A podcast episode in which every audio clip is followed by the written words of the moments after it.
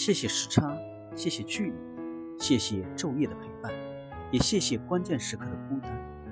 他不再惧怕月亮盈亏、时光的流逝和努力之后不尽人意的遗憾。他学会了好好经营生意，好好经营自己。他终于明白了，那些不安和恐惧都源于自己的弱小和故作愤怒的情绪。他把对一个人的感情全部倾注于双手。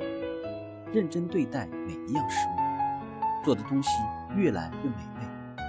他变得更加淡定，学会了安静的等待一个人，理智的选择方向和脚下的路，温柔的与生活相处。